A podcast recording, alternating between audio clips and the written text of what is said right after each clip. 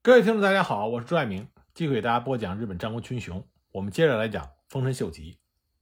上面一集呢，我们讲了丰臣秀吉在名义上统一日本之后，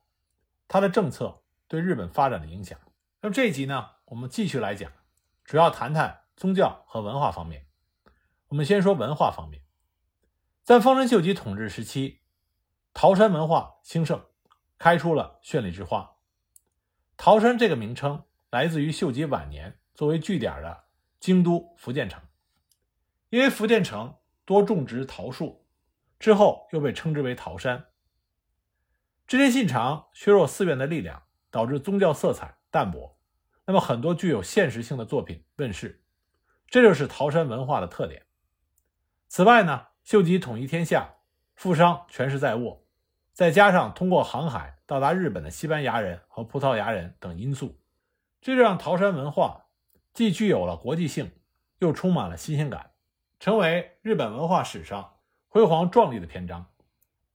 另外呢，战国时代最具代表性的城国建筑蓬勃发展，也是桃山文化时期的文化特色。朱大明在广阔的势力范围内，纷纷兴建以天守阁为中心的城堡，其中姬路城、松本城、犬山城、燕根城等保存至今。而茶道也非常的流行，大明之间竞相的收集茶具名器，向茶道师傅学习茶道，频繁的举办茶会。一五八七年，丰臣秀吉举办了北野大茶会，超过一千人参加。那么茶道的集大成者就是生于介氏的千利休，相传由利休所建的妙喜庵淡茶室留存至今。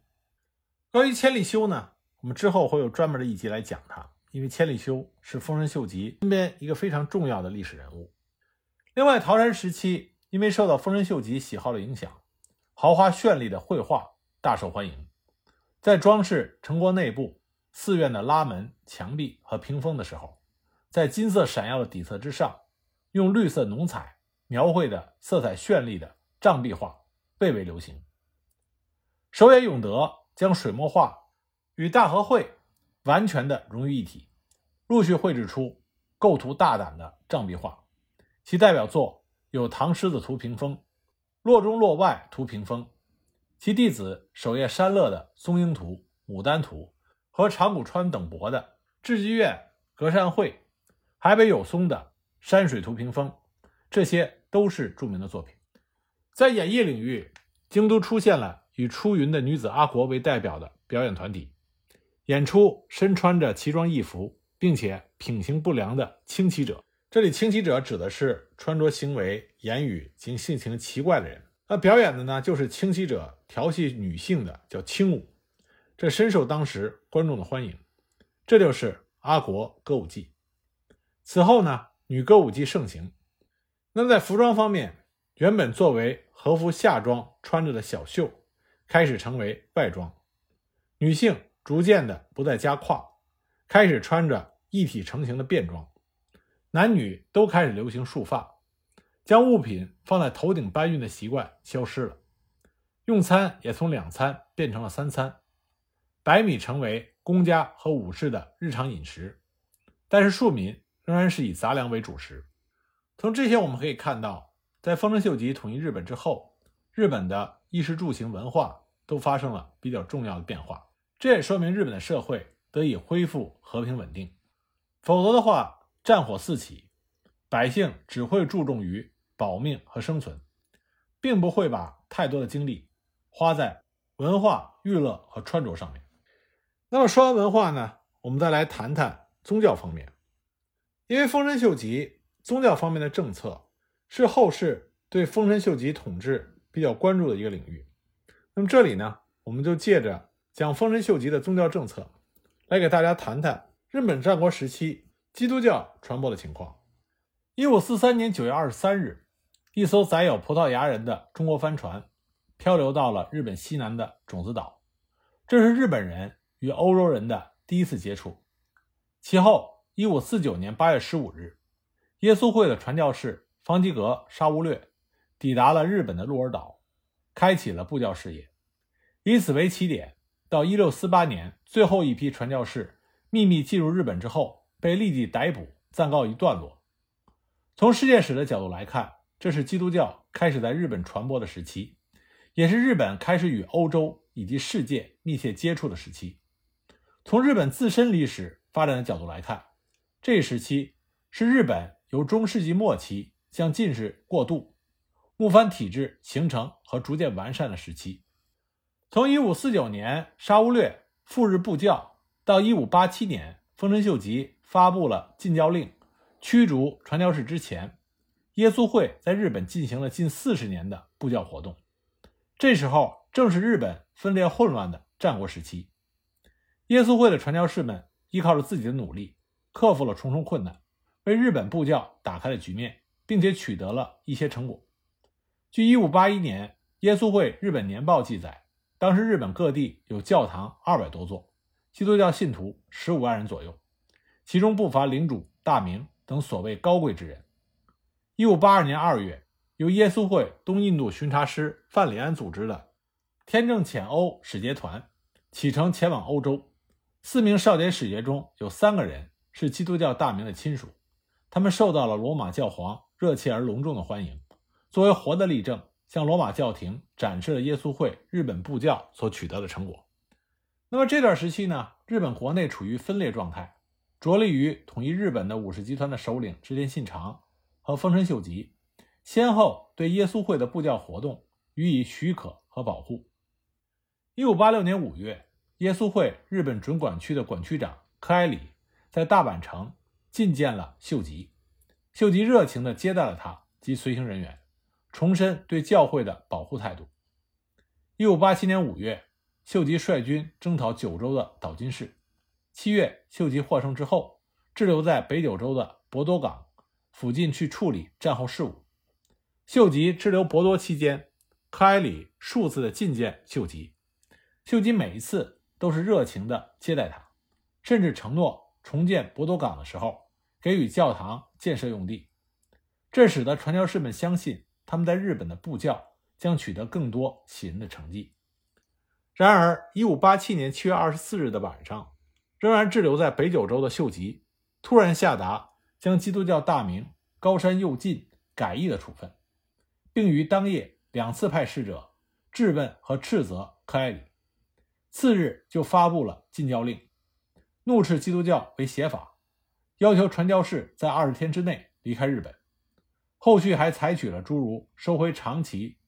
茂木教会领地等禁教措施。丰臣秀吉突然发布了禁教令，宣布禁教的动因，一直是现代史学界争论的热点。可令人费解的是，禁教令发布之后却令而不行，下达的禁教措施也是禁而不止。禁教令发布之后，耶稣会的传教士并没有离开日本，他们大多回到了九州地区，隐秘起来，继续的进行布教活动。一五九一年，范里安派遣天正遣欧使节团在京都的聚乐地拜见秀吉，秀吉饶有兴趣地听取了几位使节的经历和见闻，期间也并没有提及到禁教。这前后的反差就让人产生了疑问。丰臣秀吉禁教这一举动，是因为对基督教这一个异类文明的载体带来的文化冲突忍无可忍，还是出于某种政治考虑而采取的权谋手段？在我们具体分析丰臣秀吉对基督教态度转变的真实原因之前，我想跟大家强调的是，现在对于日本战国史的研究，耶稣会所保留下来的历史文件有着非凡的作用和意义。耶稣会是日本通信。这里边记录了1549年沙乌略赴日到1580年间，日本耶稣会神父、修士、信徒寄往印度、欧洲等地的大量书信。这里所收录的书信能够详尽地反映出耶稣会在日本的布教状况、传教士眼中日本社会的样貌，以及传教士对布教活动和日本社会的诸多思考，具有很高的可信度和史料价值。另外还有。耶稣会日本年报，它的内容上承接了耶稣会士日本通信，收录了1581年到1587年之间耶稣会日本的年报。1565年第二次耶稣会总会上确立了一年至少一次向上级提交报告的年报制度。1579年，耶稣会东印度管区的巡查师范里安赴日，他确立了日本耶稣会每年要向罗马上交一份官方报告的年报制度。这个年报就被称之为日本年报。日本年报的一般形式是首先汇报日本耶稣会的近况，然后对日本国内的情况进行评述，报告各地布教的情况，最后进行总结。因此，这也是研究日本战国史非常重要的历史文献。还有一份重要的史料，这就是耶稣会传教士路易斯·弗洛伊斯所写的日本史，名字就叫《日本史》。弗洛伊斯一五六三年到达日本，一五九七年在日本去世。在日本的三十五年间，他先后活跃于京都和北九州，参与布教活动。他语言能力优秀，并且善于写作，多次作为翻译和陪同人员会见过织田信长和丰臣秀吉。耶稣会寄往欧洲的书信和年报也多是由他来进行撰写。弗洛伊斯作为很多历史事件的亲身经历者和耶稣会报告的撰写人。对当时的日本和耶稣会布教活动有着深刻的了解，他所撰写的日本史其史料价值不言而喻。他的这本日本史后来被翻译成全十二卷，按照内容分为丰臣秀吉篇、武吉内篇、丰后篇、西九州篇四个篇章。那么，在提完这些基督教关于日本战国的重要史料之后，我们来讲讲为什么基督教会在日本战国时期在日本大范围的传播。实际上，在日本战国时期，不仅仅是基督教，那另外一个宗教信仰佛教也是大为兴盛，而且发展到了足以和织田信长进行抗衡的那种程度。那么，为什么基督教在日本战国时期在日本有了传播的土壤呢？首先是由于永不休止的战乱和利益性的主从关系的影响。那个时候，武士和领主大都奉行极端功利的现实主义。他们对物质的渴望远超名誉，这种执着的物质追求，一方面是由于在这样一个动荡的时代里，物质的匮乏和分配的不均，极大的刺激了人对物质的渴望；另一方面，从现实意义来说，在战国乱世，军事实力是保证领地安泰、家族延续和统治稳固的基石，而要构建和维持强大的军事实力，就必须有充实稳定的经济基础。同时，为了维持稳固的主从关系，减少家内动乱，更需要满足家臣的利益需求。这使得战国大名对经济利益的追求达到了极致。为了实现对更多利益的追求，这些大名们无所不用其极。而能够提供巨大利润和火枪的南蛮贸易，必然成为争夺的热点。而南蛮贸易相伴而来的基督教传教士，也自然成为大名们接近和讨好的对象。那么，耶稣会的传教士们在发现了这一点之后，就利用南蛮贸易这一利器，为布教道路披荆斩棘。这也解释了为什么最初皈依基督教的大名都分布在葡萄牙商船经常停靠的北九州地区。其次，群雄割据的分裂和混乱，也为基督教提供了生存和发展的空间。虽然在一定程度上，日本的分裂使得布教面临的局势更为复杂。推进也更为缓慢，但也正是在这种局势下，传教士在争取布教许可的时候，面对的不再是一个拥有绝对权力的君主，而是一群处在激烈竞争关系中的地方大名。这使得传教士们可以利用大名们的特点和他们之间的关系，制定布教策略，提高布教的成功率，也使得布教活动拥有更高的容错率。而在悲惨的乱世中，普通民众。对于信仰的需求也更为迫切。当时日本佛教由于和政治联系过于紧密，世俗化严重。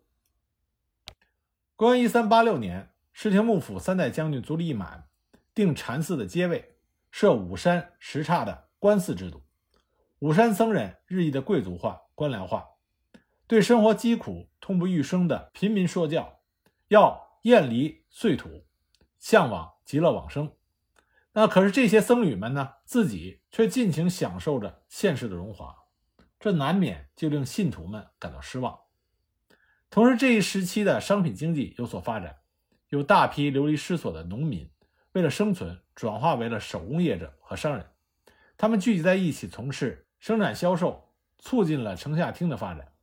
那么这些住在城下町的町人们，在生产和商贸活动中，培养出了合作意识和独立精神。那听人们往往组建自治组织来协调纠纷、维护权益。那么这些通过自己的努力掌握财富的听人，更注重现实的利益，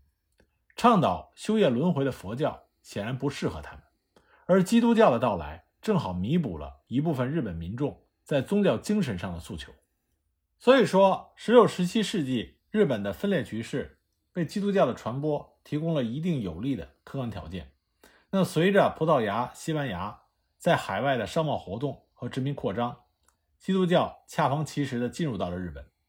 在丰臣秀吉发布禁教令之前，基督教在日本的传播是由耶稣会的传教士们完成的。以沙略为首的传教士们，在这片异域的土地上进行了艰苦卓绝的尝试，最终选定了一种适合双方需求的布教策略，并且取得了显著的布教成果。